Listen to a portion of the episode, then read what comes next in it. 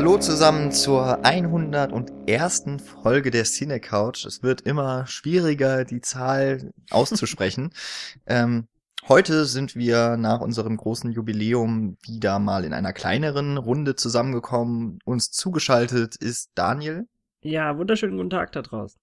Neben mir hat Platz genommen der Paul. Das bin immer noch ich, auch nach Folge 100. Und neben mir hat ebenfalls Platz genommen der Moderator, der uns heute durch die derzeitige Folge führt, der Jan. Hallo. Also eigentlich habe ich Sitz genommen, aber du ja eigentlich auch. Also wenn man so in Hundesprache redet. Mhm. Egal. Hunde, merkt euch das, ja? Ich werde diese Klammer noch schließen. oh, jetzt bin ich sehr gespannt. Ja, okay. Bevor wir das machen, vielleicht erstmal kurz zum Thema, denn ähm, nachdem wir ja jetzt die ganzen 90er-Folgen hatten, dann die Jubiläumsfolge. Und in die Vergangenheit geguckt haben, eigentlich neun Folgen lang. Genau, das meinte ich mit den 90er. -Folgen. Ja, ich weiß, ich wollte es nur noch mal okay. deutlicher machen für okay. die Leute, die erst ah. bei der 101. Folge bei uns eingestiegen sind. Ach so, okay. Wir haben also vorher meist in die Vergangenheit geguckt. Wir haben aber auch oftmals damals, ehemals in die Zukunft geschaut. Das ist jetzt schon wieder ein bisschen länger her. Hm, wir machen nämlich in regelmäßig unregelmäßigen Abständen Jahresvorschauen, also Kinovorschau-Folgen. Und ja, wir haben jetzt irgendwie, wenn diese Folge rauskommt, ne, wir haben dann schon Mai. Also wir haben ja jetzt schon Mai. Jetzt schon Mai. Fällt mir gerade so auf. ja, ähm, wir haben die letzte Vorschau nur bis Ende März uns äh, durchgehangelt durch die Kinostarts. Und weil wir jetzt eben auch schon den April irgendwie verpasst haben, daran schuld eben unser Konzept, das wir 90er besprochen haben. Aber ja, wurscht. Diesmal Im haben wir April, eine gute Ausrede sogar. Genau. Im April ist eigentlich eh nichts Gutes gestartet nee, und gar die zwei Filme, die irgendwie eh alle geguckt haben, haben ja eh dann schon alle geguckt jetzt. Und außerdem äh, reden wir euch dann einfach wieder nicht das Ohr blutig. Das hatten wir jetzt in Folge 100 äh, durchaus mal so gemacht und äh, ist doch wieder mal ganz schön, auch eine kürzere Folge äh, heute zu produzieren, in der Hoffnung, dass sie wirklich kurz wird. Genau, hoffen wir mal. Aber wir haben uns dann gedacht, wir machen normalerweise immer drei Monate. Ähm, heute lassen wir einfach einen Monat weg und das ist eben der April und wir starten dann direkt auch in den Mai. Und das können wir jetzt direkt auch machen, nämlich mit dem Tag, mit dem Erscheinungsdatum dieses Podcasts, wenn ihr ihn jetzt hört, so zum morgens aufstehen oder so oder auf dem Weg zur Arbeit in, bei der Mittagspause oder noch auf dem Weg zurück und ihr denkt, boah, heute hätte ich Bock aufs Kino. Hm, Daniel, was läuft denn heute am 7. Mai eigentlich so an? Kann man direkt reinrennen abends, ne? So. Ja, äh, ich hoffe mal Gutes. Ähm, da kannst du ja gleich äh, höchstwahrscheinlich mehr zu sagen als ich, weil du den Film schon gesehen hast. Aber wir starten jetzt einfach mal mit einem endlich mal wieder Horrorstreifen und zwar der Babadook. Und ähm, ich, ich weiß noch nicht so wirklich, was ich mir davon erhoffen möchte, will, soll, wie auch immer. Darfst. Äh, darf vielleicht auch das. Ähm, ich finde es aber immer ganz, ganz wichtig, weil ich ja auch so, so gern einfach Horrorfilme schaue, dass äh, alles, was im Jahr rauskommt, das, das ist gefühlt für mich immer weniger irgendwie, gerade so in der, im Sommerloch, da äh, geht ja nicht wirklich viel in, in dieser Hinsicht. Ähm, freue ich mich natürlich und saug dann wie ein Schwamm immer alles auf, was so in die Kinos äh, gespült wird an Horrorfilmen. Und in der Babadook, äh, das klingt schon wie so ein, so ein Kinderhorrormärchen oder so, ähm, geht es im Grunde genommen um eine Kinderbuchfigur, die ja in gewisser Weise ein Eigenleben entwickelt und äh, diese kleine Familie, um die es dort geht, äh, traumatisiert, terrorisiert, wie auch immer. Es ist, das Ganze ist ein australischer Horror-Thriller. Ja, das kann man, Thriller würde ich so sagen, kannst du ja gleich nochmal bestätigen, ob es äh, in diese Richtung geht, von Jennifer Kent. Die habe ich damals, äh, die, die habe ich davor noch nicht gekannt. Ich glaube, die ist aber auch noch ein relativ unbeschriebenes Blatt. Ja, ich glaube, also die glaub, kennt die man nicht. Bis, Danke, Paul. Bitteschön. Für dieses wundervolle Wortspiel. Ähm, ich glaube, die hat davor nur in, in äh, Kurzfilmen, glaube ich, irgendwie äh, hantiert an gewissen Szenen. Kannst du mich aber gleich gerne verbessern, wenn du noch was äh, genaueres weißt, Jan. Du warst schon nämlich in diesem Film drin. Sag doch mal, wie der war und wo du da warst. Ich saß ungefähr auf dem gleichen Punkt wie jetzt auch. Der Film ist ähm, das sollte man vielleicht sagen, er lief letztes Jahr auf dem Fantasy Filmfest und ist damit schon mal in, durch Deutschland getourt. Ich habe genau. ihn da allerdings verpasst. Ich glaube, er nee, er hat keinen Preis gewonnen. Also im letzten Fantasy Filmfest kamen ja so drei ganz ähm, hoch gejubelte von Kritik und Zuschauern, denn dort gab es ja auch einen Publikumspreis, unter anderem drei hoch äh, Filme. Das war zum einen It Follows, der auch schon letztes, im letzten Herbst, glaube ich, dann Mhm. gestartet ist. Girl, äh, Girl Walks Home Alone at Night, ähm, ein, ein seltsamer Fantasy-Horror-Vampir-Western, der im April, glaube ich, gestartet ist. Und jetzt kommt noch der dritte von diesen großen Filmen, der Babadook. Der ist schon lange in Amerika gestartet und dementsprechend auch schon aus den Kinos dort raus und in den Online-Videotheken, sprich iTunes, wo ich ihn damals gesehen habe, drin. Ähm, und habe ihn dementsprechend nicht auf der großen Leinwand, sondern nur am Fernseher gesehen. Und ich muss sagen, er ist echt gut. Das darf man schon mal sagen. Ähm, ich möchte auch nicht zu viel verraten, weil der Film, ähm, er wird ja auch bei celluloid.de, wo wir uns immer informieren über die Kinostarts, Hm? wird er auch an letzter Stelle erst mit Horror betitelt. Und das ist vielleicht auch ganz richtig. Also als- in vorderster Stelle ist es eigentlich ein Drama, das mit Thrill und Horrorelementen im Grunde die Geschichte und die und eher noch den Verfassungszustand der alleinerziehenden Mutter ähm, ja untermalt oder aus oder bebildert, sagen wir es so. Hört sich fast schon in die Ähm, Richtung Tallman gehend an, so vom, Ähm, vom Ja, ist vielleicht ein bisschen hochgegriffen. Was ich dich aber allerdings fragen wollte, weil äh, ich habe, es ist schon länger her, als ich den ersten Trailer gesehen habe. Ich hatte so ein bisschen das Gefühl nach diesem Trailer, dass ich schon fast zu viel wieder weiß. Also äh, das ist so eher so ein klassisches Problem, gerade bei den Horrorfilmen, dass du in gewisser Weise relativ viele Jumpscares und so weiter in den in den Trailer packst, um den ja catchy und so weiter zu gestalten. Ähm, ich, ich hatte schon so ein gewisses Bild, wie das alles äh, ja startet und vielleicht sich auch dann fortbewegt in dieser Handlung. Ähm, kannst du da irgendwie genaueres sagen, ob, ob das äh, so durchsichtig ist, wie ich jetzt äh, angenommen habe nach diesem Trailer, oder ähm, hat er noch einige Wendungen dann parat? Mm, Das lässt sich relativ leicht beantworten, den ersten Teil deiner Frage mit einem Nein. Ähm, er ist nicht, also wer den Trailer geguckt hat, der weiß noch lange nicht alles über diesen Film. Und Ja, das ist gut, das gefällt. das zweite, ja, man darf sich auf Wendungen und auch Überraschendes bereit machen. Also der perfekt. Film funktioniert auch gerade nicht unbedingt durch Jumpscares, eigentlich überhaupt nicht. Und Dann das weiß ist das ich ja, Gute was ich daran. heute Abend mache. Ne? Genau. Perfekt. Also, ähm, wie gesagt, ich möchte auch nicht viel mehr verraten. Ein bisschen hat der Film dann leider im Finale für mich abgebaut, aber ich könnte mir vorstellen, wenn er auch noch mal in einem Programmkino hier so um oder sogar in Mainz läuft, dass ich ihn mir noch mal auf der großen Leinwand anschaue. Weil die, äh, das sollte man noch vielleicht doch noch sagen, die Atmosphäre, Bilder, also gerade die Bilder von dem Film sind echt famos, also perfekt in Szene gesetzt. Ähm, ja, dass, dass äh, der Babadook eine Figur ist aus einem Kinderbuch, führt uns so ein bisschen zum nächsten Film, der auch übrigens ähm, dem 7. Mai startet, nämlich Räuber. Das ist ein Film von Axel Ranisch, wird nicht so geschrieben wie der Räuber, wie ihn zum Beispiel Schiller mal geschrieben und Mhm. beschrieben hat, sondern mit EU. Ähm, ist auch der Nachname der Familie und vor allem des Kindes, der ähm, das in der ja im Fokus dieser Geschichte steht. Ähm, auch eine alleinerziehende Mutter, der Sohn lebt so in einer Fantasiewelt, kommt in einen Wald und dort trifft er auf einen Magier und ein und eben den Räuber, in dem Fall so ein bisschen Räuber Hotzenplotz mäßig, der gespielt wird von Heiko Pinkowski. Ähm, ein ein sehr schönes Fantasy Kindermärchen, würde ich mal sagen, so von der von der Einordnung, das für ganz wenig Geld produziert wurde, schon 2013 auf diversen Festivals lief, unter anderem auch beim Films in Mainz, das ich Mhm. dann im nächsten Jahr auch äh, in leitender Genau. Funktion mit betreut habe. Das heißt, vorletztes Films lief Genau. Mhm. Und ähm, Genau. Axel ja. Ranisch ist jetzt wahrscheinlich in diesem Jahr, man darf es vermuten, weil es äh, die, die Hinweise auf der Seite seines neuen Films Alki Alki lassen es zumindest vermuten, dass er auf dem Filmfest in München wieder laufen wird, der neueste Film. Dort lief auch schon Räuber.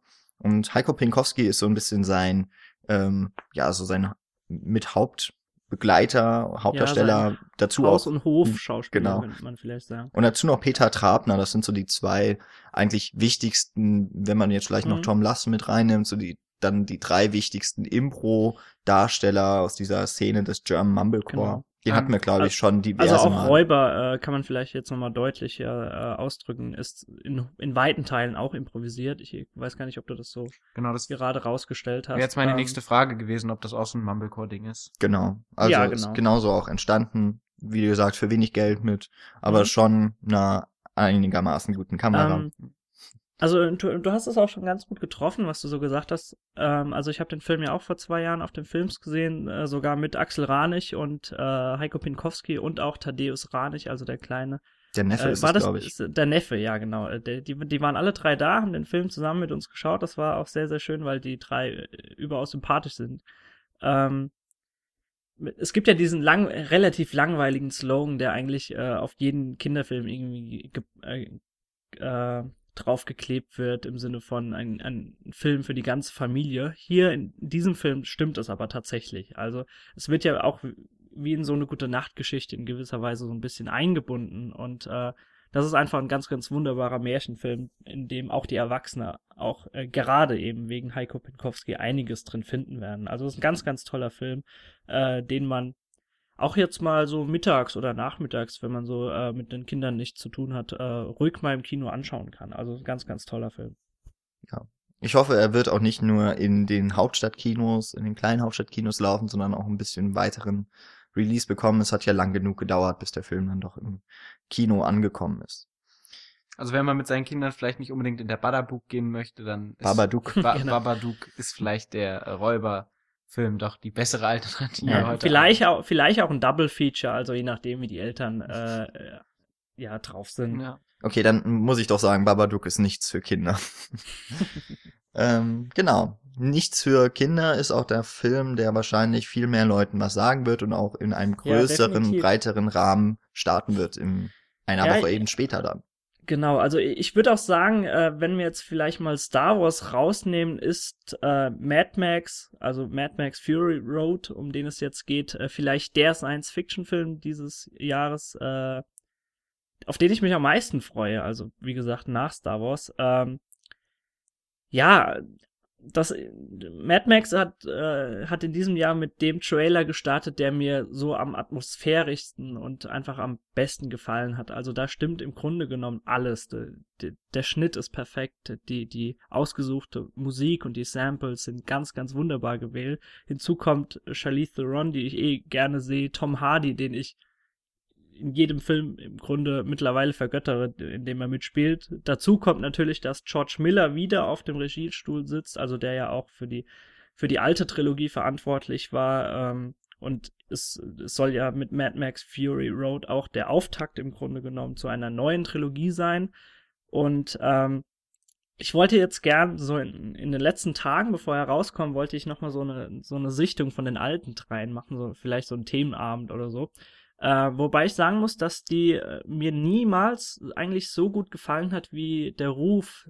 Und äh, sie haben ja so diesen Ruf weg als Klassiker. Dürfen wir Äh, hier sie- überhaupt darüber sprechen?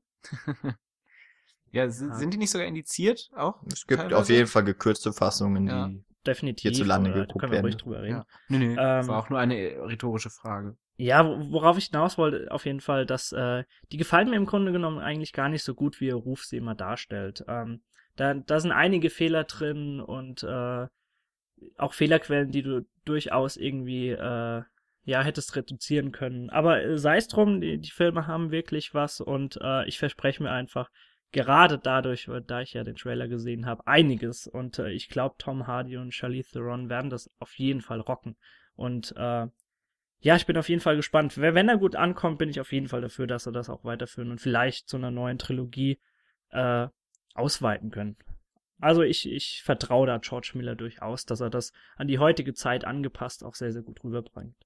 Ich habe da auch ziemlich Bock drauf auf den Film. Gerade, ähm, du hast jetzt die Special Effects noch gar nicht so erwähnt, die in Mm, dem, genau, in dem. Trailer echt richtig gut aussahen ähm, und und das ganze Setdesign, was ich ziemlich gut fand. Also ich, ich ähm, es gibt ja so das eine Science Fiction, das ist dann mehr so in die Richtung Star Wars vom Setting her, wo du dann so, so Raumschiffe hast und so. Und ich finde das Mad Max Setting, so dieses postapokalyptische, so wie bei Fallout in den Videospiel rein. Genau, so, so ein bisschen dystopischer und dreckiger alles einfach, ja klar. Genau, und das äh, finde ich einfach unglaublich interessant, weil weil es so, so Hm. ja genau, dreckig zusammengewürfelt ausschaut. Und ich fand, in dem Trailer haben sie das echt gut rausgebracht. Und äh, ich habe noch keinen Mad Max-Film gesehen, habe aber durch den Trailer auch wieder Bock auf die alten Mad Max-Teile bekommen. Ähm, ja, mal schauen. Also ich habe auch ziemlich Bock auf den Film. Der Jan äh, schüttelt nur verächtlich seinen Kopf, als ich über die Special Effects sprach. Ja, das, ich habe irgendwie, ich glaube, der Hobbit 3 war doch so ein Trailer, wo ich gesagt habe, der sieht scheiße aus und ich finde auch, dass Mad Max Fury Road richtig kacke aussieht. Das sieht nämlich alles nach Computer aus und nicht, und nicht auf eine nicht. Gute finde ich Art. eigentlich gar nicht mal so. Also, Also ich habe ihn ähm, jetzt letztens im, auch auf der großen Leinwand in 4K den Trailer gesehen und ich muss sagen, das sieht ultra scheiße aus. Ich kann damit nichts anfangen, aber ich bin ja auch jemand, der irgendwie keine Filme mehr genießt, die mehr als 50 Millionen gekostet Ja. haben. Weil sie ja das Geld irgendwo reinstecken und Paul hat eben gesagt, so dreckig zusammengewürfelt, das will ich auch sagen, aber ich mein's dann im negativen Sinne. Ach, weil der Jan so ein alter Unker ist, nicht. elitärer Mensch. Mad Max 1 ist bisher der einzige, den ich aus der Reihe, aus der Originaltrilogie gesehen habe und der ist ja für extrem wenig Geld Mhm. zustande gekommen. Der zweite eigentlich auch noch, also ich meine, es ist eine australische Filmreihe sowieso, also hätten wir auch noch mal so Babadook, ähm, auch ein australischer Film, haben wir gerade so ein Thema. Ähm, der hatte irgendwie vor allem seinen Charme dadurch, dass er halt so äh, reduziert operieren musste mit allem und das hat er gut ausgenutzt und Mad Max Fury Road, da hauen sie halt rein und sonstens aber nicht richtig, finde ich. Also, Na gut, Gefällt mir können, nicht. können wir ja letztendlich noch nicht sagen, weil wir bisher nur über den Trailer spekulieren. ja, ich habe halt, nee, ich habe halt keinen Bock drauf. Ich habe ziemlich Bock drauf.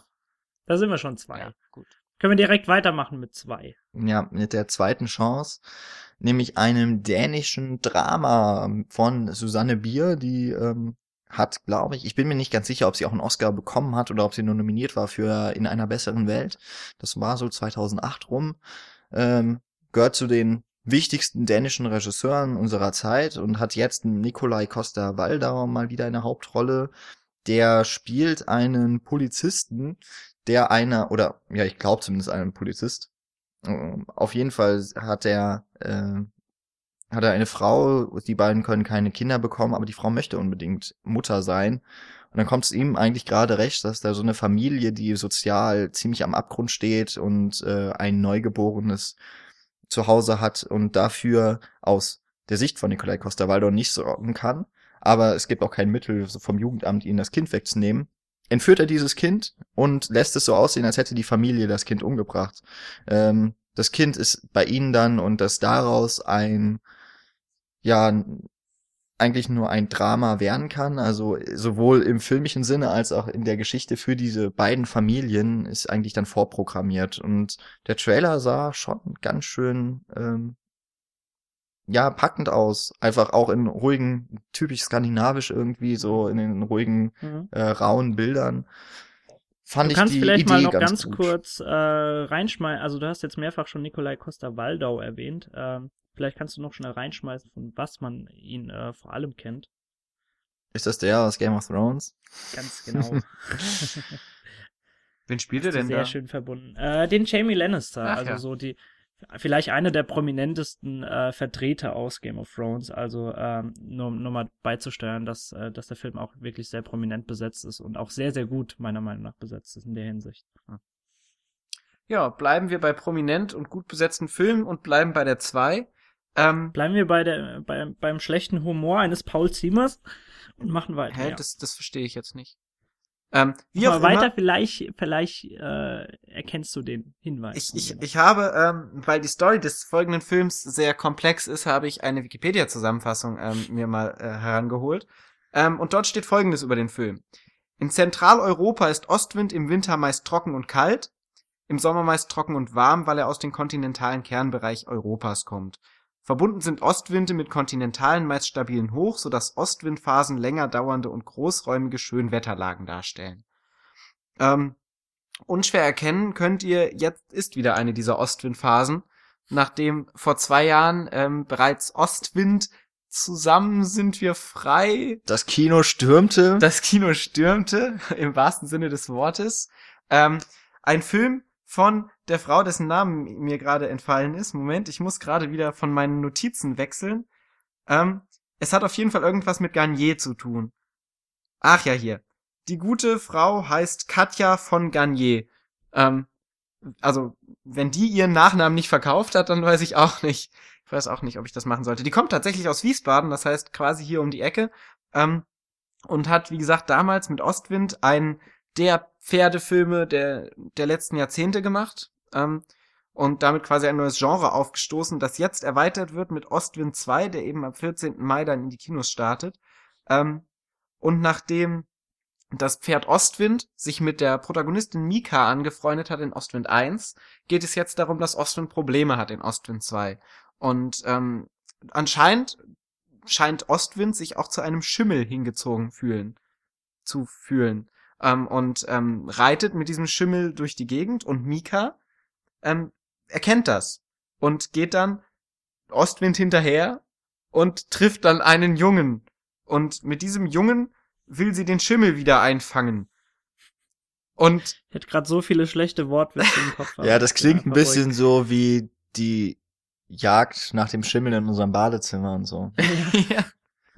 Ähm, auf jeden Fall will sie den Schimmel wieder mit dem Jungen einfangen und ähm, wie wir alle Ostwind und ähm, die Story kennen, wird sich da bestimmt auch eine kleine Liebesgeschichte herum. Wir hoffen, dass sie sich nicht noch andere Pilze einfängt.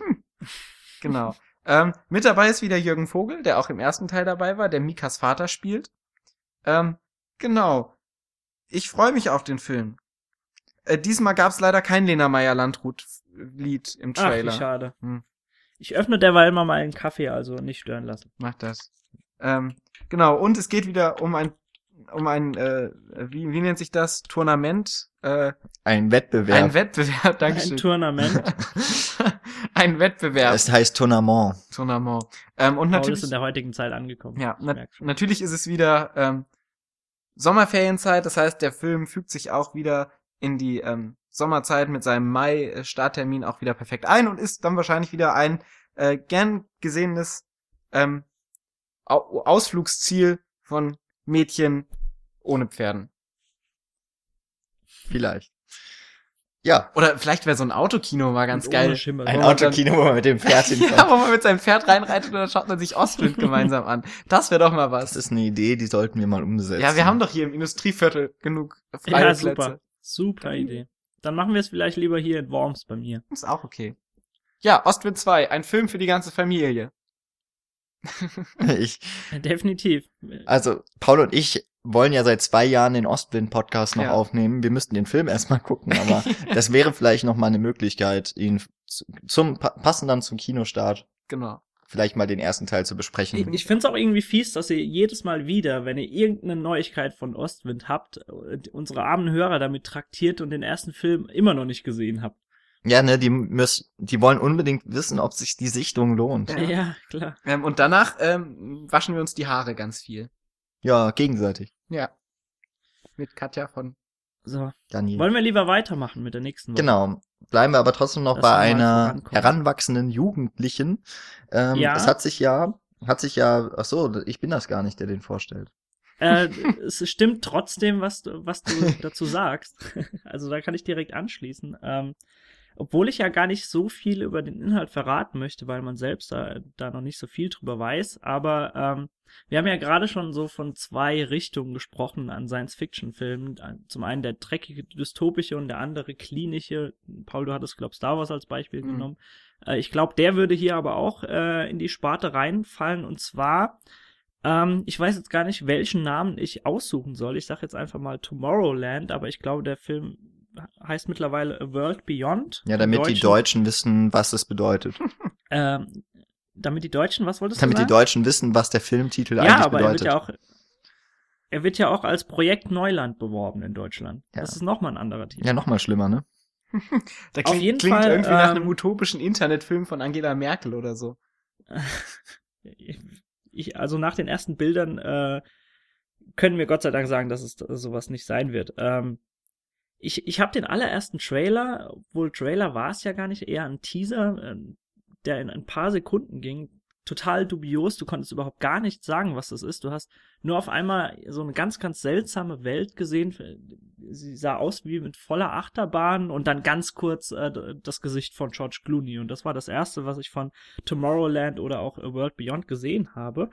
Ähm, mittlerweile weiß man ein bisschen mehr darüber und zwar äh, ja, soll die Idee danach, wie schon damals Fluch der Karibik, äh, nach, ja, nach einer Achterbahn im Disneyland entstanden sein. Und äh, so ist so die in gewisser Weise die Szenerie auch aufgebaut. Also äh, wir haben eine, eine, eine sehr junge Dame, die äh, sehr intelligent ist und immer danach strebt, Neues zu erfahren. Und ähm, Jan, weißt du, was sie findet und berührt und dann immer in diese Welt springt? Ist es ein Amulett? Ist es eine Kette? Das ist eine Brosche oder sowas. Eine Brosche oder so, Nennt man genau. das. Also sie, sie ist im Grunde genommen in ihrer ganz normalen Welt, aber als sie diese Brosche berührt, sieht sie um sich herum eine ganz, ganz neue Welt, futuristisch, überall fl fliegen Dinge herum. Und bevor sie das richtig erkunden kann, äh, fällt sie schon wieder in ihre Welt zurück. Und sie trifft dann, ähm, die übrigens gespielt wird von Britt Robertson, die habe ich davon noch nicht gekannt. Ich glaube, Äh, ist aus Serien aus Amerika ja, bekannt. Kann sein, ja. Den guten Mann, mit dem sie da bespielt, den hat man definitiv schon ein, zwei Mal ver äh, vernommen in Filmen, und zwar ist das George Clooney. Äh, jetzt eben nach Gravity und Monuments Man wieder in einem sehr, sehr groß und hochbudgetierten Film zu sehen. Ähm, ja, der so ein alternder Wissenschaftler ist es, glaube ich, äh, spielt. Ich weiß jetzt nicht, ob er es jetzt, ob, ob er jetzt den klassischen Mad Scientist gibt. Auf jeden Fall kennt er sich in der, dieser Hinsicht aus und seine, seine alte Leidenschaft wird wieder entflammt, als diese, als dieses Kind, dieses wissbegierige Kind auf ihn trifft und zusammen wollen sie eben, ja, diesen Geheimnissen äh, auf die Spur kommen. Also im, in gewisser Weise ist das so ein Ort, den du do, dort immer siehst, jenseits irgendwie von Zeit und Raum, in den Tiefen ihres eigenen Bewusstseins, in das sie jedes Mal wieder hineinschlüpfen also man, man hört schon, man weiß noch nicht so wirklich viel von der Handlung. Ich finde es auch ganz nett, dass sie äh, sich dort noch zurückhalten. Was man allerdings weiß, ist zum einen, äh, dass Brad Bird, der Regisseur ist, äh, was ich sehr, sehr gut finde, weil wir haben ja damals auch schon mal über äh, der Gigant aus dem All, also Iron Shine, gesprochen. Dort hat er eben auch schon im Regiestuhl gesessen, ebenso wie bei Ratatouille. Und Incredibles. Also er kennt sich, genau, er kennt sich äh, in dieser Hinsicht aus, hat aber allerdings auch beispielsweise Filme wie Mission Impossible Phantom Protocol gemacht. Also er hat schon in beiden äh, in Wässern gefischt, äh, was vielleicht von Vorteil sein kann für so einen Film, äh, der vielleicht, ja, groß und klein abholen soll. Man weiß es nicht so wirklich. Ähm, was ich aber auch noch sehr, sehr gut finde, ist, dass er das Drehbuch zusammen mit Damon Lindelof äh, geschrieben hat, den man als Autor von, ja, sagen wir mal, teils, teils genialen, teils Aggression, Aggressionspotenzial fördernden Serie Lost kennt. Oder eben auch äh, am neuesten, glaube ich, von Prometheus eben kennt. Ähm, also da, da, das kann eigentlich in alle Richtungen ausschlagen. Ich bin mal sehr, sehr gespannt, was sie aus diesem Film machen. Ähm, bin auch mal gespannt, wann da irgendwie noch mehr Infos äh, preisgegeben werden. Ähm, müssen wir einfach mal abwarten, was das wird, ne? Habt ihr dazu noch irgendwie Informationen, die ich jetzt noch nicht gegeben habe? Ich, ich stelle mir nur gerade vor, wie die Leute, wie die Drehbuchautoren bei Disney arbeiten. Die müssen ja echt äh, einfach durch den Park immer wandern da. Mhm. Ja, und oh, Piraten. Oh. Daraus könnte man was machen. Tja. Ohne Achterbahn. Wir machen Tomorrowland.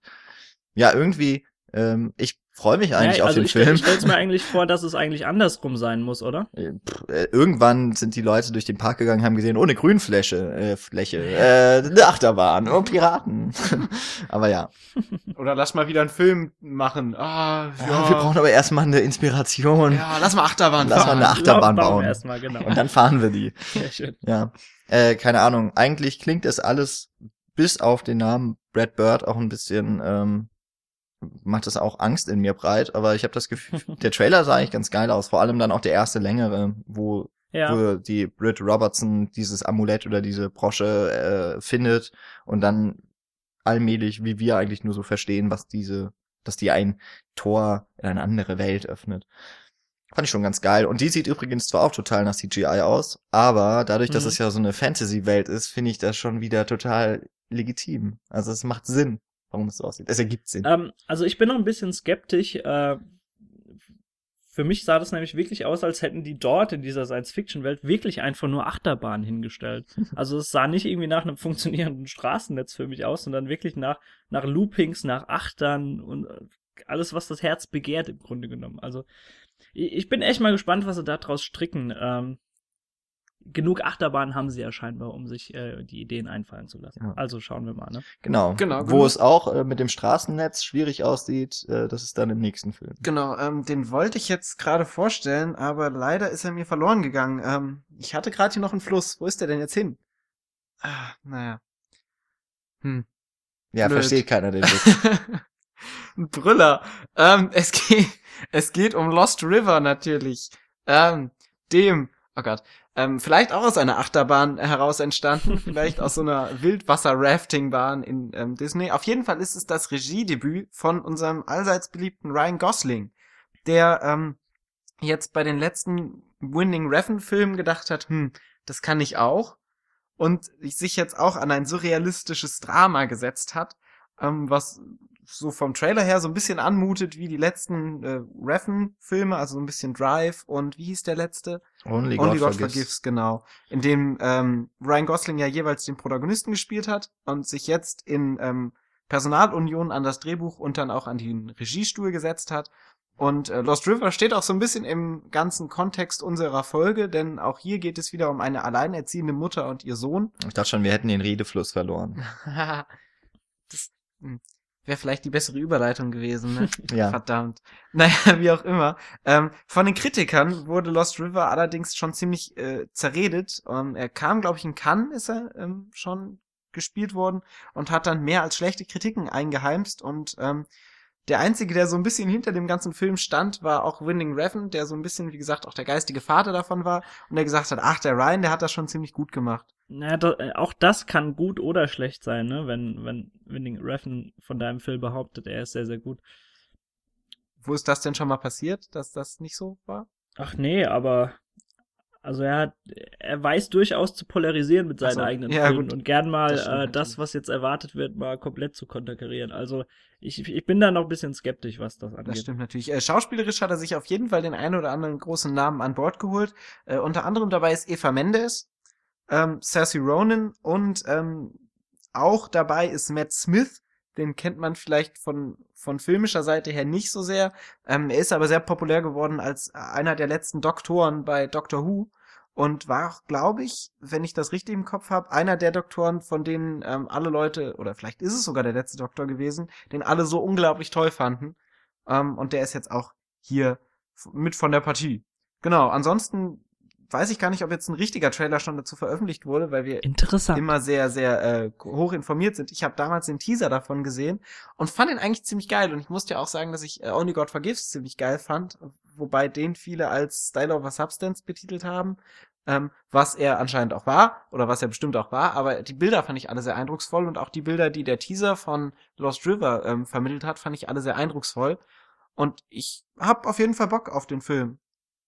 Ja, und ich bin sehr gespannt, was Ryan Gosling und ich daraus macht. Und ich finde es auch einen ähm, mutigen Schritt, so als Regiedebüt sowas dann zu machen, anstatt so, ja, irgendeinen anderen Kappes. Ja, keine Ahnung. Also der wurde ja auch in Cannes ziemlich zerrissen, hat Ja, auch genau. keinen amerikanischen Kinostart bekommen, überhaupt sehr wenige. Und dass er in Deutschland jetzt unbedingt startet, ist schon irgendwie mehr als verwunderlich, meiner Meinung nach. Wahrscheinlich ist dann noch der Name Ryan Gosling was, wo sie sich denken, dass der ziehen Oh, könnte. Ja, aber er spielt ja nicht mal selber mit. Ja. Ne? Ja, gut. Ich bin mal gespannt. Also solange er nicht im deutschen, in der deutschen Synchronisation läuft, weil im Trailer ist die Stimme von Sissy Ronan, also die hat aber auch eine furchtbare Synchronsprecherin, wer auch immer das ist. Und sie hört uns äh, jetzt wahrscheinlich nicht mehr, aber sorry, das geht halt gar nicht. Also das ist immer so ohne jegliche Emotion und irgendwie auch ohne wirkliche Betonungen. Also insofern, das, das stört mich dann immer, wenn ich den Trailer sehe. Im Kino zumindest. Da kann ich ja nicht einfach ausschalten. Ich könnte Ähm, rausgehen. da, hast, da hast mir fast die perfekte Überleitung gegeben mit äh, ohne jede mögliche Emotion. Ähm, da mache ich auch direkt weiter, weil bei unserem nächsten Film, der jetzt kommt, stehen alle Anzeichen auf äh, Katastrophe, möchte ich mal meinen. Es geht nämlich um Poltergeist. Ja, also, ich weiß nicht. Hör, der kam doch schon mal raus, Daniel. Was ist denn genau, da los? Das, eben genau das ist das Problem. Also ist natürlich das Remake des gleichnamigen Klassikers von Toby Hooper aus dem Jahre 1982, was ja eben äh, produziert und auch das Drehbuch geschrieben wurde von äh, Steven Spielberg damals. Und ähm, ja, was soll man dazu sagen? Also ich bin ja der großer Verfechter des Filmes äh, von 82 und das ist so ein einer der Filme, die mich eigentlich zu dem Genre gebracht haben, weil ich auch finde, dass, dass das einfach der perfekte Film, beziehungsweise auch die perfekte Zeit war, um genau diesen Film, genau so wie er gemacht wurde, zu machen. Und auch, äh, ja, selbst die, die Special Effects, die da, die heutzutage so ein bisschen angestaubt aussehen, äh, das ist einfach mittlerweile sehr, sehr liebenswürdig und einfach perfekt passend für diese Zeit. Und das, was der Trailer verspricht, ist nur das Alte eben aufgewärmt. Äh, hinzu kommt, dass Jill Cannon auf dem Regiestuhl Platz nimmt, den ich nur von City of Amber kenne. Das ist so ein, ähm, ja, in diesem Film geht es um so eine Stadt, die in einer Höhle ähm, stattfindet und die möchten da ausbrechen oder so. Also der hat mir damals auch überhaupt gar nicht gefallen. Ähm, der einzige Lichtblick für mich ist zum einen, äh, dass das Ehepaar verkörpert wird zum einen von Sam Rockwell, den ich sowieso liebe, und auch von Rosemary DeWitt, die ich letztens noch in Man, Women and Children gesehen habe, also im neuesten Streifen von Jason Reitman. Ich glaube, auf Deutsch heißt der Hashtag Zeitgeist, ne? Mhm. Ja. genau. Und äh, das Einzige, was man vielleicht auch noch zu, dazu sagen kann, äh, was manche freuen wird, dass er eben produziert wird von Sam Raimi. Ähm, ich ich finde, das ist, also der Trailer, mir fehlen echt die Worte. Also das, für mich es, es sieht zumindest so aus, als, als hätten sie total inspirationslos einfach alles kopiert, was sie damals schon gebracht haben, einfach auf einen neuen technischen Stand gebracht äh, haben und äh, ja, jetzt nochmal die neuen Massen und die Jugendlichen, die vielleicht auch äh, Poltergeist nur noch vom, vom Hören und Sagen kennen und da ihn niemals zu Gesicht bekommen haben und es auch heutzutage auch nicht machen, weil sie sagen, oh nee, warum sollen wir uns so einen alten Streifen antun, der, der ist doch nicht mehr zeitgemäß, die eben jetzt nochmal abgrasen möchten. Hm. Also ich, ich, ich werde mir wahrscheinlich angucken, weil ich, wie gesagt, äh, immer Verräter. gerne das, das Futter, was von der Front kommt, äh, nehme, konsumiere, eventuell dann wieder ausspucke, wie in diesem Fall. Aber ähm, vielleicht kann ich ja dann noch mal so ein bisschen äh, von meiner Reaktion berichten, wie ich den Film dann fand. Aber ich habe echt überhaupt gar keine Hoffnung, was das angeht. Gerade, gerade. Kommen wir später, kommen wir später noch zu, zu einem äh, Reboot, sagen wir mal, äh, wo ich ein bisschen mehr Hoffnung habe. Aber hier ist es eher, ja. Gerade ist aber auch Autobahnausfahrt äh, direkt in die Hölle. Ne? So, darf ich jetzt? Äh, ja. Äh, gerade ist auch so ein bisschen so die Spielberg-Aufwärmphase, habe ich so das Gefühl, dass Spielberg-Filme gerade ganz viel in die Mikrowelle gesteckt werden und dann wieder aufgewärmt werden. Also jetzt äh, kommt ja Jurassic World auch ähm, raus. Jetzt hast du es einfach gesagt. Ach so, ist das der? Oh, Entschuldigung. Der kommt doch erst das noch. ist in der Tat der, aber das ist überhaupt gar kein Problem, dass du den jetzt genannt hast. Tut mir leid, genau. Naja, schon, weil es ist ja nicht mehr chronologisch an der richtigen. Ja, wir kommen nachher noch zu Jurassic World, ähm, werden den nochmal aus der Mikrowelle rausholen, dann Poltergeist. Ich bin gespannt, wann jetzt E.T. demnächst mal rauskommt, wieder als äh, Remake dann. Hm. Macht er nicht quasi so der Nee, Gut. War falsch. Lasst euch nicht stören von mir. In Ordnung. Ähm, ja, Hoffnungslosigkeit. hm, ist jetzt nicht, nee, ist eigentlich nicht der beste, die beste Überleitung, die mir hätte einfallen können, aber mh, hm, jetzt kommt auch eine Dokumentation über das deutsche Kino raus. Also deutsches Kino ist ja sowieso immer so ein bisschen schwierig, aber ähm, also zumindest so für die Massen. Aber jetzt kommt von Caligari zu Hitler das deutsche Kino im Zeitalter der, der Massen. Ähm, ein Film von Rüdiger Suchsland. Das ist ein Filmkritiker vor allem und auch in bei vielen Filmfestivals äh, immer wieder dabei gewesen, der diesen Film eine Dokumentation also über das deutsche Kino der Weimarer Republik macht Wer sich ein bisschen filmwissenschaftlich auskennt, Filmtheorie, der weiß, ähm, der Titel kommt mir bekannt vor. Ja, Siegfried Krakauer hat mal ein Band geschrieben, der heißt eben äh, von Caligari zu Hitler.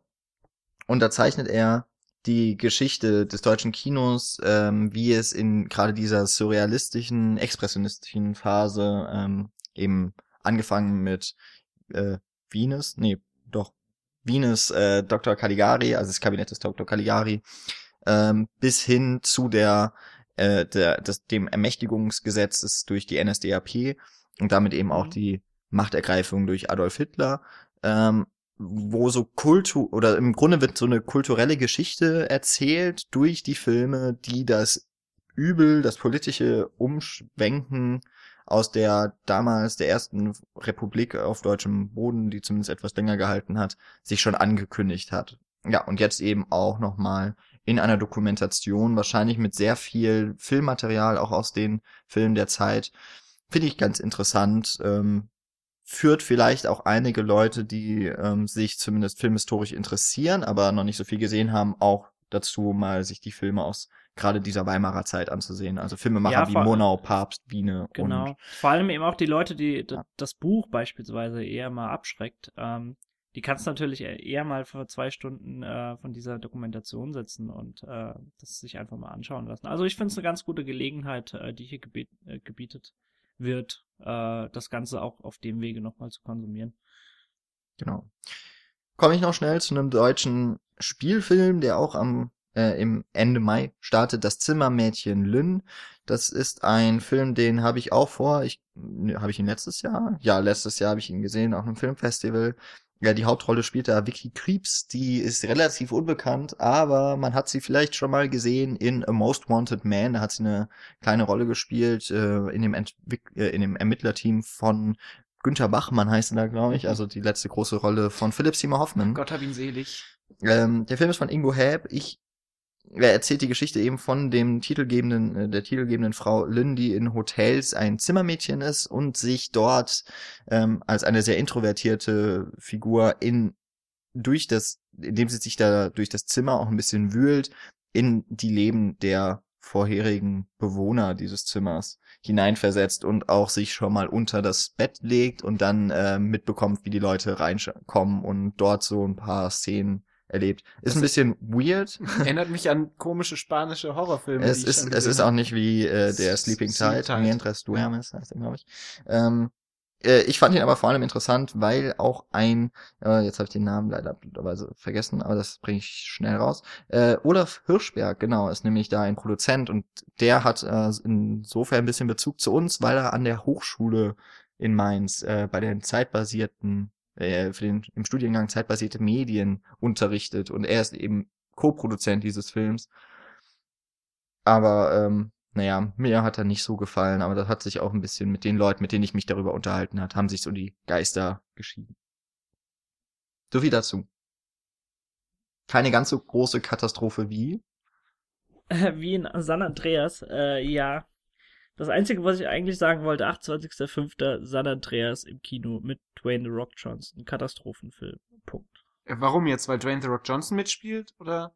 Äh, das, dieses Interpretationsmaterial möchte ich gerne unseren Zuschauern Okay. überlassen. Naja, die Zuschauer scheinen ja The Rock zu mögen. Oder es liegt an Vin Diesel oder an Michelle Ja, wir Rodriguez oder also so. nicht. Also ich glaube, Fast and Furious liegt nicht an The Rock. Hm. Außerdem, das nicht, naja gut, er macht da das Einzige, was er kann und das ist seine Muskeln spielen lassen. Und äh, alles andere ist dann halt auch schwierig bei dem guten Dwayne. Also, äh, Katastrophenfilme sind wirklich echt nicht meins. Also ich hasse diese Filme. Ich habe auch damals 2012, äh, ich glaube, den habe ich echt ausgemacht damals, als ich ihn im, im Fernsehen gesehen habe. Ähm, nichtsdestotrotz funktionieren sie eben in Deutschland sehr, sehr gut, habe ich so immer das Gefühl, wenn, wenn neue ins Kino kommen, also neue Katastrophenfilme. Von daher, wir wollen die Informationen gerne nach außen tragen, aber äh, positiv über den Film sprechen müssen wir nicht unbedingt. Ich, glaube, das hat Wir immer, kriegen ja auch kein Geld. ich glaube, das hat immer so was Katharsis, Katar, Katharsisches? Katharsisches? Kathartisches? Kathartisches? Ich weiß nicht. Irgendwas von der Katharsis her, ähm, wenn man sich so ein, äh, so so ein Katastrophenfilm anschaut. Weil eigentlich findet man so Katastrophen ja immer sau faszinierend, möchte aber selber nicht in der Katastrophe vorhanden sein und deshalb schaut man sich die Filme Das an. hat was Schizophrenes, ne? Das ist dieses Tetris-Motiv, das ich da immer verstehe. Man baut was auf, um es danach zu zerstören und Mhm. man fühlt sich dabei gut. Das stimmt. Ähm, oder dass man halt irgendwie den Tod, also hier, wie man damals ins Theater gegangen ist, um dramatische Geschichten zu erleben, aber selber diese Geschichten nicht an seinem eigenen Leib real erfahren wollte, ähm, aber sie gerne trotzdem irgendwie erlebt, weil es so Das eine ist die Mimesis, Faszination ist. Ja. Äh, ja, aber auch die Katharsis, die dann da rausgezogen wird, Genau. weil man diese Emotionen in Mhm. etwas verlagert. Und ich Genau. glaube, Katastrophenfilme ziehen da gerade in der aktuellen Phase sehr viel daraus, weil irgendwie Katastrophe ja auch überall. Vielleicht wäre das mal eine eigene Folge wert. Egal. Wie auch immer. Katastrophenfilme, auf Ja. jeden Fall, gibt genug. Wir können ja einfach mal ankündigen. Nils und mich hören das eh Genau. nicht. Ja. Wird bestimmt was. Genau, was auf jeden Fall was wird, und wir sind jetzt schon mitten im Juni, denn äh, dann kommt irgendwie doch so ein bisschen das Sommerloch auf uns zu. Macht aber nichts, denn da startet der Film, auf den ich seit der Berlinale warte und ich äh, bin wirklich total enttäuscht gewesen, als ich dann damals doch nicht hinfahren konnte. Ich rede von Victoria.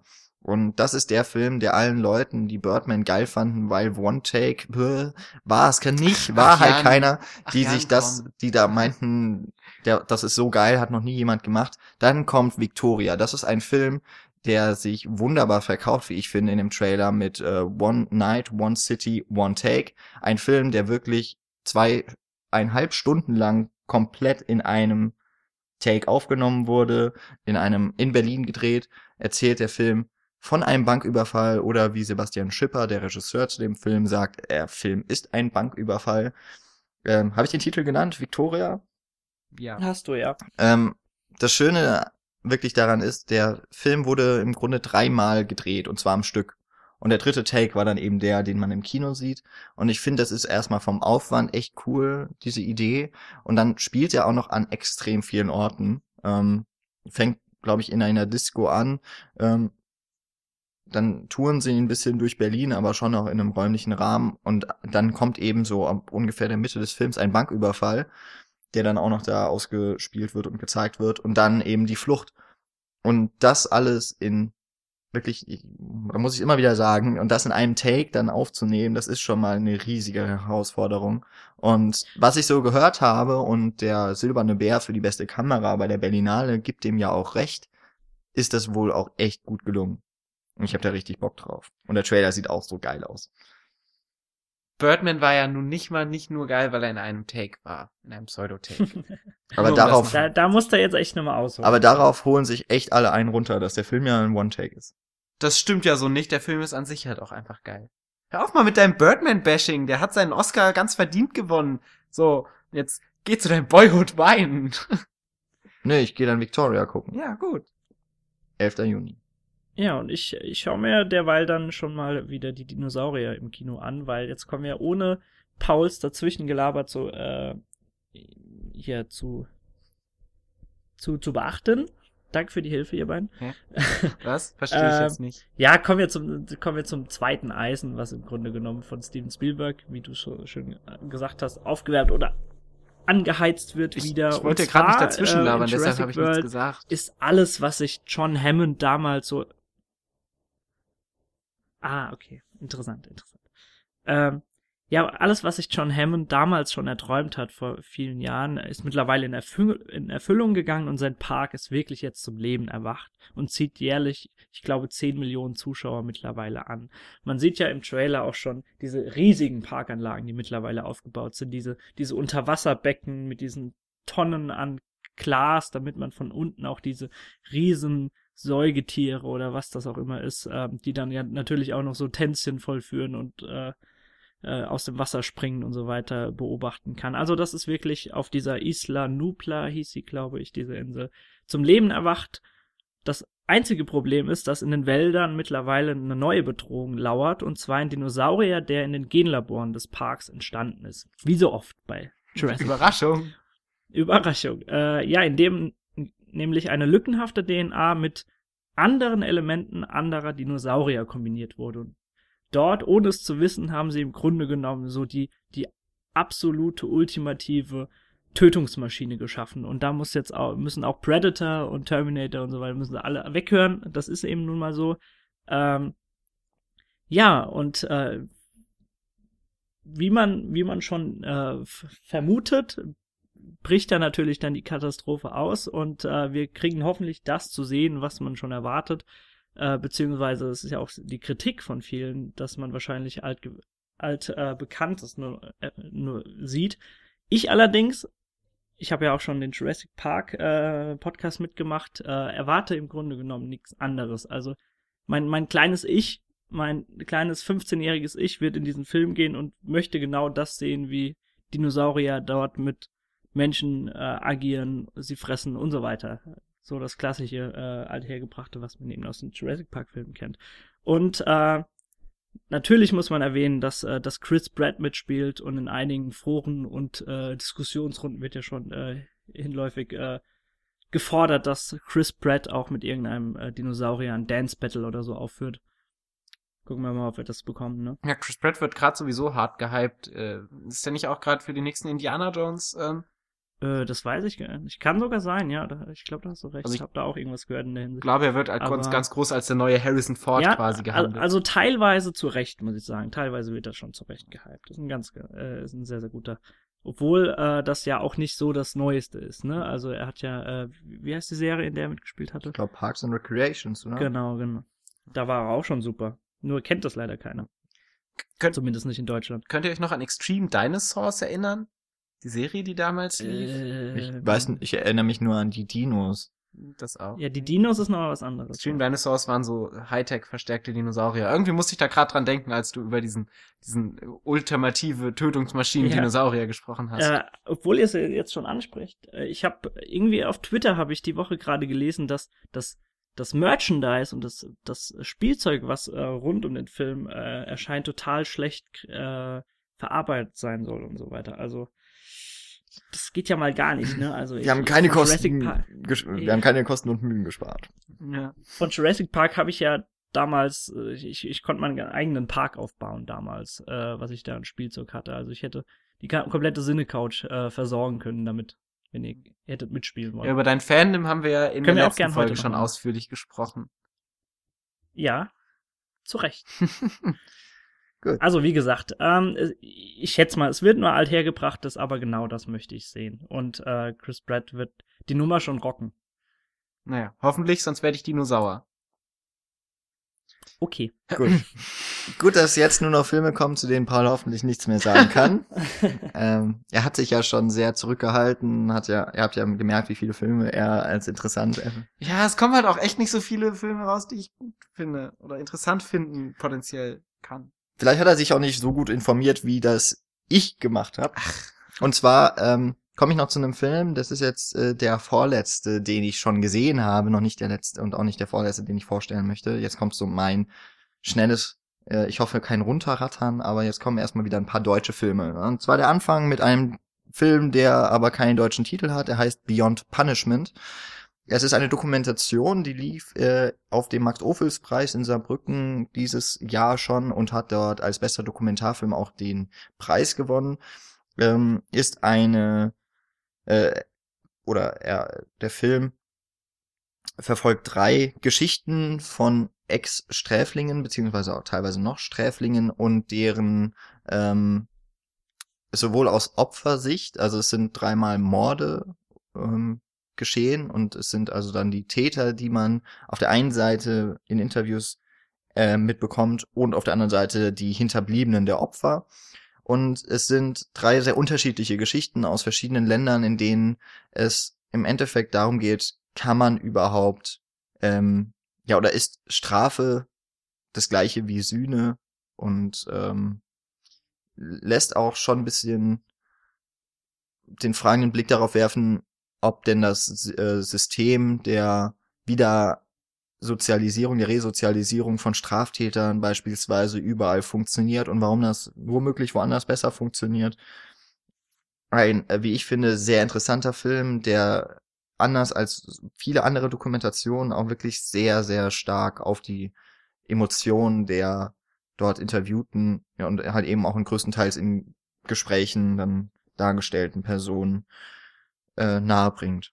Wirklich ein Film, der lässt einem auch so ein bisschen, ja, alles im Halse stecken lassen.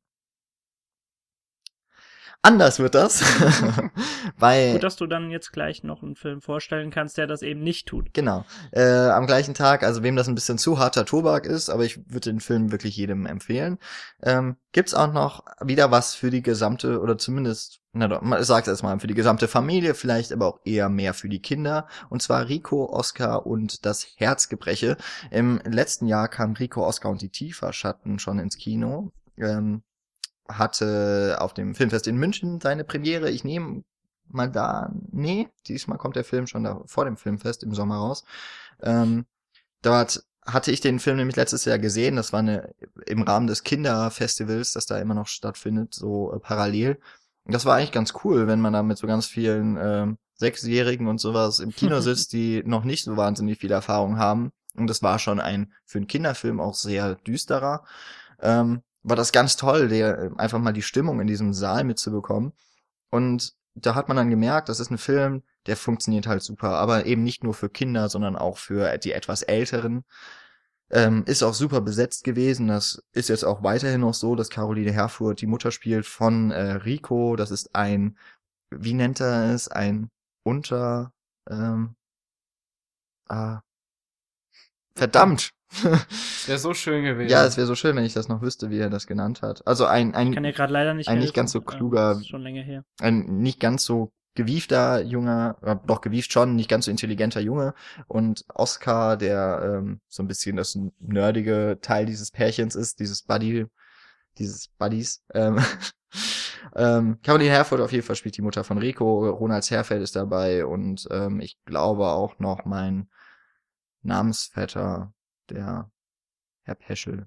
Ich überlege gerade, wie der mit Vornamen heißt. Naja, ich habe mich nicht so gut informiert, wie man Ach ja, aber merkt. vor, vor drei Filmen hast du mir noch vorgeworfen, dass ich mich nicht informiert hätte.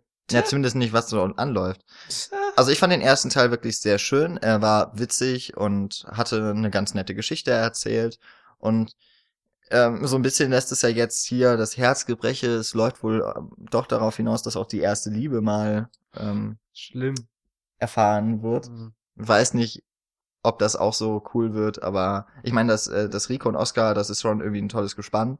Ähm, stammt ja auch aus einer Buchreihe, aus einer Kinderbuchreihe. Und ich nehme an, der Film wird auch wieder ganz gut laufen und womöglich steht auch schon der nächste in der Pipeline. Ich bin immer noch am überlegen, das Namen. Milan Pech? Ja, genau. Ja, Ich weiß aber auch gerade. Und äh, hat mich jetzt gewurmt. ja, ja, hat es mich. Die Liebesgeschichte wird bestimmt nicht so toll wie in Ostwind 2. Zwischen dem Schimmel Schau, und schau, Ostwind. schau erstmal Ostwind 1, Paul. Genau. Ich mach weiter. Und zwar Herr Peschel, machen Sie weiter. Und zwar mit einem deutschen Thriller. Ich glaube, im letzten Jahr hatten wir da mehrere schon mal vorgestellt. Auf jeden Fall zuletzt ja Stereo. Ähm, jetzt mit Florian David Fitz. Das ist doch der, der Vincent gespielt hat in Vincent will mehr und seitdem auch ziemlich Ja. viele Hauptrollen übernimmt. Und jetzt äh, die Lügen der Sieger von Christoph Hochhäusler. Der hatte eine der Episoden aus Drei Leben gemacht damals äh, mit Dominik Graf und Christian Petzold zusammen. Mm, Ziemlich, also vor allem auch von den Kritikern sehr hochgelobtes TV-Werk. Ähm, und in Die Lügen der Sieger spielt Florian David Fitz einen, Redakt einen Journalisten und der kommt mit seiner, ich hab das, ich glaube, es ist dann eine Praktikantin, ähm, die kommen einer großen Verschwörung dann auf die ja, Schliche? Schliche, genau. Und verfolgen das und das Ganze wird, äh, also was eigentlich noch eine relativ kleine Story scheinbar ist, wird so, so ein ganzer Komplott, der ganze Fassaden von Firmen und äh, Unternehmen dann in sich zusammenfallen lassen könnte.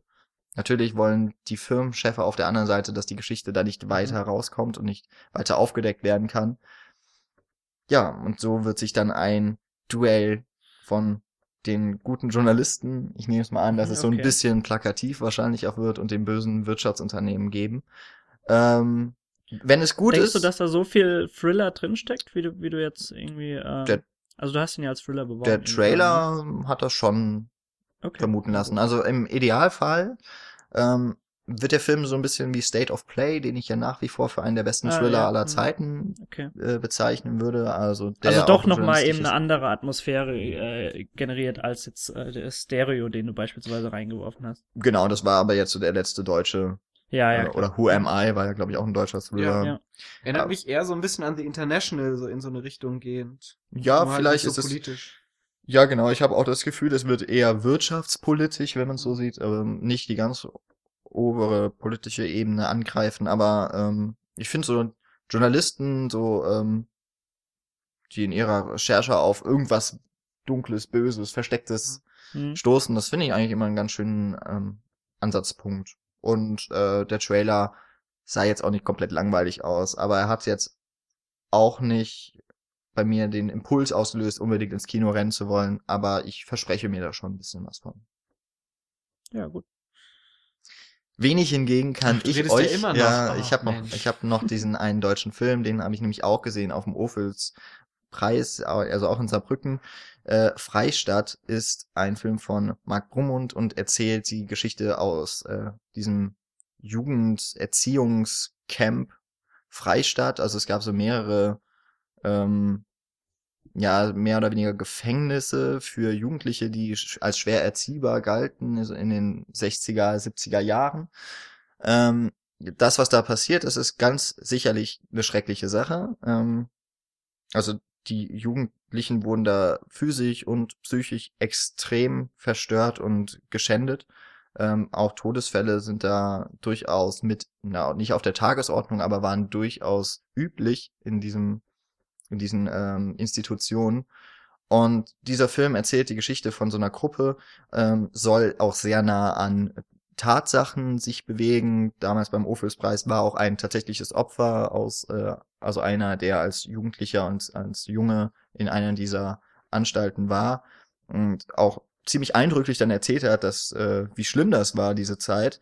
Der Film äh, ist aber dann leider viel zu generisch. Was am schlimmsten ist, dass er die Optik der 60er und 70er Jahre überhaupt nicht einzufangen weiß. Es ist extrem auf TV-Produktion getrimmt.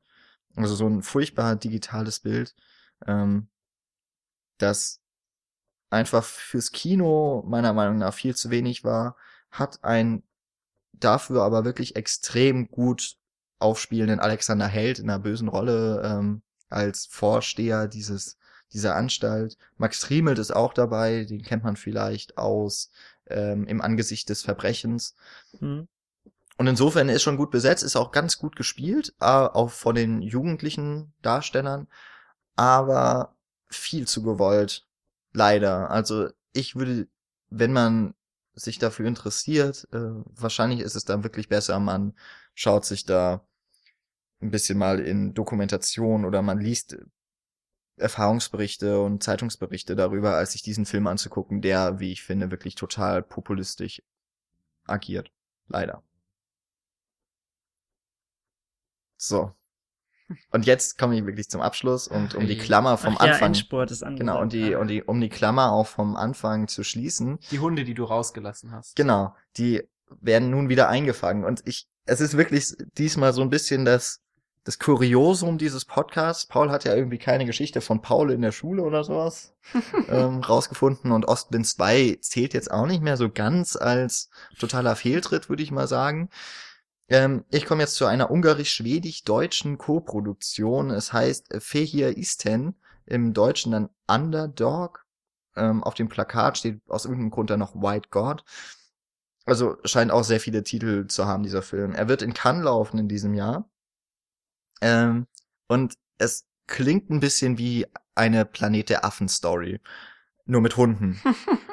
ähm, da ist ein Mädchen, die hat ein, also in, in Ungarn werden Mischlinge, also Hundemischlinge werden verboten, ähm, frei diese normal zu halten und daraufhin werden die Hunde eigentlich alle in Tierheime gegeben, die aber dann total überfüllt sind und der Hund von dem titelgebenden Mädchen, äh, nicht titelgebend, von dem, von der Protagonistin gerät dann letztlich an eine, an einen Mann oder an einen Kreis von Personen, die die Hunde zu Kampfhunden ausbilden, also für Hundekämpfe. Mhm.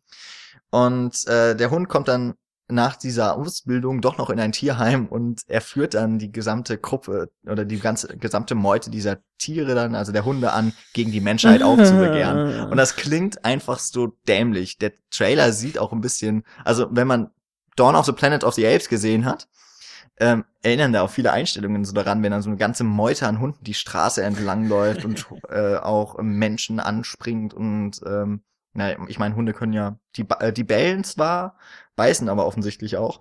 Ähm, ja, insofern, der Hund heißt nicht Caesar oder so. nee, ich habe nicht rausgefunden, wie der Hund heißt, aber also ich finde, es ist so kurios, aber dass der Film in Cannes läuft, gut, lief Lost River auch, es ist, sind nicht immer Filme, die auch dann hoch gejubelt werden von allen Seiten, aber mein Gott, ich glaube, das könnte schon ganz interessant sein. Und wenn ich noch ähm, richtig in Erinnerung habe, gab es doch im letzten oder vor zwei Jahren diese, dieses, äh, diesen Aufreger, wie mit Straßenkötern in Ungarn auch umgegangen wurde. Ich nehme an, dass die Idee für den Film daraus stammt, wie die Politik damals damit umgegangen ist. Ich glaube, da wurden ja ähm, in, im großen Stile Straßenhunde getötet. Ähm, in dem Sinne also auch ein politischer Film, Hm. aber wahrscheinlich auch ein bisschen abstrus. Am Ende sieht man wahrscheinlich das Brandenburger Tor, wie es halb zerstört ähm, am Strand liegt. Ich habe keine Ahnung. Am Strand, genau. Ja. Also er spielt auch in Ungarn, aber vielleicht machen sie auch eine Reise bis nach Berlin, wer naja, weiß das irgendwoher schon. muss die deutsche Koproduktion ja kommen. Ja, Geld, ne? Ah, ich dachte, das Brandenburger Tor. Es hat so viel Sinn gemacht in meinem Kopf. Der Fels in der Aber da hätten wir es ja echt geschafft mittlerweile wieder, ne? Äh, also, Paul, ich bin immer noch, ich bin immer noch überrascht, dass du kein Wort über Antboy verlieren möchtest, aber Ja. umso besser, da ist der Podcast 40 Minuten kürzer. Ach, naja, also ich, ich kann in dem nächsten Vorschau-Podcast, wo wir uns dann wieder dem Juli widmen, dann mehr über Ant-Man dann wieder reden. Okay. Naja, das reicht mir dann schon. sollten wir mal nicht zu voreilig sein. Der Juli kommt ja ziemlich bald. Vielleicht fällt uns dann ein, oh, wir machen jetzt zehn, Film, äh, zehn Podcasts über pff, die 2010er Jahre. Ja. Insofern, ähm, ja, das war jetzt die Vorschau von unserer Seite. Da sind natürlich noch viele Filme, die wir nicht genannt haben, teilweise Unter auch aus- anderem Ted 2 oder so, also äh, auch wirklich hochbudgetierte Filme, die äh, unseren Interessen aber jetzt einfach nicht so wirklich äh, entgegenkommen. Obwohl, Jan, du fandest ja Ted 1 damals äh, ganz lustig, ne? Aber der war amüsant, aber ich in würde diesem Sinne haben wir es aber auch nochmal Ich wollte vorher lieber Filme noch ein bisschen äh, emporheben und hervorheben, vor allem, ähm, die wahrscheinlich weniger Aufmerksamkeit bekommen als ein gewisser Ted 2, Mhm, auch als ein Jurassic World oder ein furchtbar aussehender Mad Max Fury Road. ähm, und, und eben auch We vor so ein paar. Filmen warnen, die ich schon gesehen habe. Ähm, genau. Ich hoffe, wir haben euch da jetzt so ein bisschen die, die Weitsicht und die Augen geöffnet für das, was kommen wird und auch schon unmittelbar bevorsteht. Ähm, hoffentlich sind da ein paar Filme dabei, die euch gefallen. Vielleicht ein paar, die auch noch mal im Podcast wieder aufkommen. Ostwind. Ost, vor allem Ostwind. Und ich bin total dafür, dass wir über Fehir Isten sprechen, wenn er dann im Kino ist. Oh, oh ja. Ja, klar, definitiv. Ähm, ich werde ihn gucken. Aber insofern äh, war es das von mir. Ich darf noch meinen allwöchentlichen Sing sagen, wenn ich denn hier dabei bin in der Podcast-Runde, Meinst du nicht, du hast schon zu viel geredet in letzter Zeit? über ähm, welche Kanäle ihr uns erreichen könnt und das auch immer wieder tut, nämlich bei auf über unsere Seite cinecouch.net, wo diese Folge auch in noch mit einem kleinen Teaser-Text zum Beispiel steht, aber auch alle anderen Folgen zu finden sind in einer wundervollen Übersicht.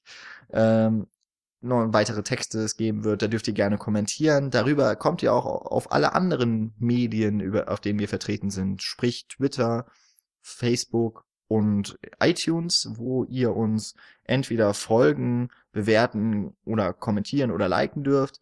Und wenn euch gefällt, was wir hier so reden und ihr meint, das ist euch ein paar Cent oder Euros wert, dann dürft ihr mit einem Knopf, äh, mit einem Knopfdruck auf den Flatter-Button uns auch eine kleine Spende hinterlassen. Genau. Wenn ihr das Gefühl habt, wir haben einige wichtige ähm, Filme, die jetzt äh, unerwähnt gelassen, die jetzt starten, zum Beispiel Antboy, ähm, das ist eine große Schande, dass wir Antboy nicht besprochen haben, dann könnt ihr uns das natürlich auch immer mitteilen. Äh, freut ihr euch auf das, die, äh, ja, das Sommerloch und auf die tollen Filme, die Jan jetzt vorgestellt hat. Oder auf Mad Max mit den tollen Special Effects.